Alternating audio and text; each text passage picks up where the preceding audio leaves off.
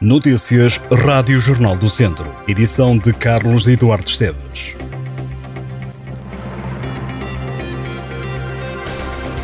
Os ex-trabalhadores das minas da Urgeiriça colocaram bandeiras pretas em protesto contra os atrasos do governo na descontaminação das casas, que deveria concluir no final deste ano e na realização do estudo epidemiológico à saúde dos mineiros. A ação de luta foi feita junto aos antigos escritórios das minas, onde decorreu uma vigília, e na rua principal da Urgeiriça, como um sinal de luto.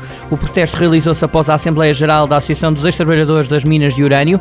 Na reunião, os antigos mineiros decidiram pela não participação no projeto iniciado pelo Governo há mais de dois anos. A Atmo diz que o prazo para a conclusão dos trabalhos não foi cumprido, já que deveria terminar em julho e que o estudo não responde às preocupações da comunidade mineira. Na moção aprovada sobre este tema, a Associação recorda que o Governo criou em julho de 2021 um grupo de trabalho encarregue de realizar a investigação aos ex-trabalhadores das minas da Urgeiriça e aos familiares com a duração de dois anos. O estudo visava analisar as consequências da exposição ao urânio para a saúde dos antigos mineiros, mas a Atmo discordou da análise estatística e defendeu o levantamento dos problemas de saúde e o estudo de medidas que sinalizem as doenças.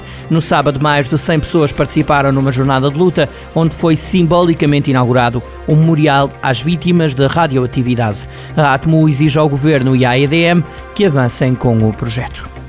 Três homens entre os 54 e os 69 anos foram detidos em Penalva do Castelo por caçarem em área protegida.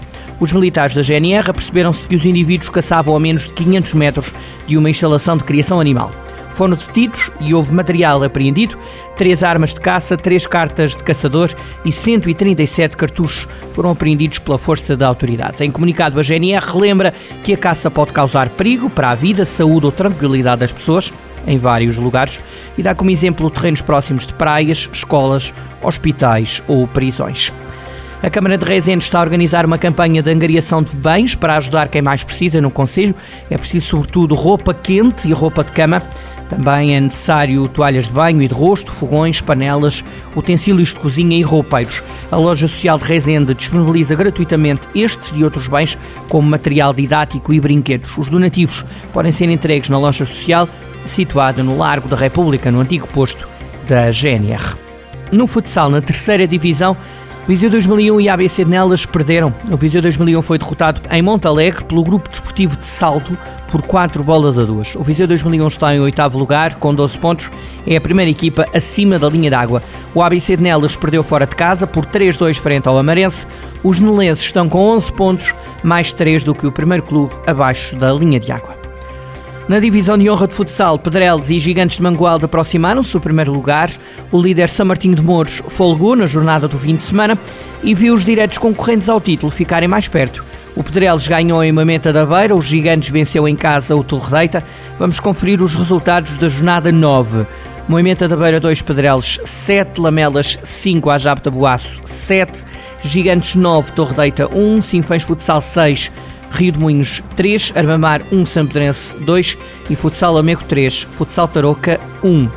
A chuva poderá cair esta terça-feira na região de Viseu. De acordo com o Instituto Português do Mar e da Atmosfera, a temperatura máxima na cidade de Viseu desceu para os 7 graus, a mínima mantém-se nos 2. Para amanhã, quarta-feira, as temperaturas em Viseu vão variar entre 1 grau e os 10 graus, prevendo-se céu muito nublado e nuvens altas.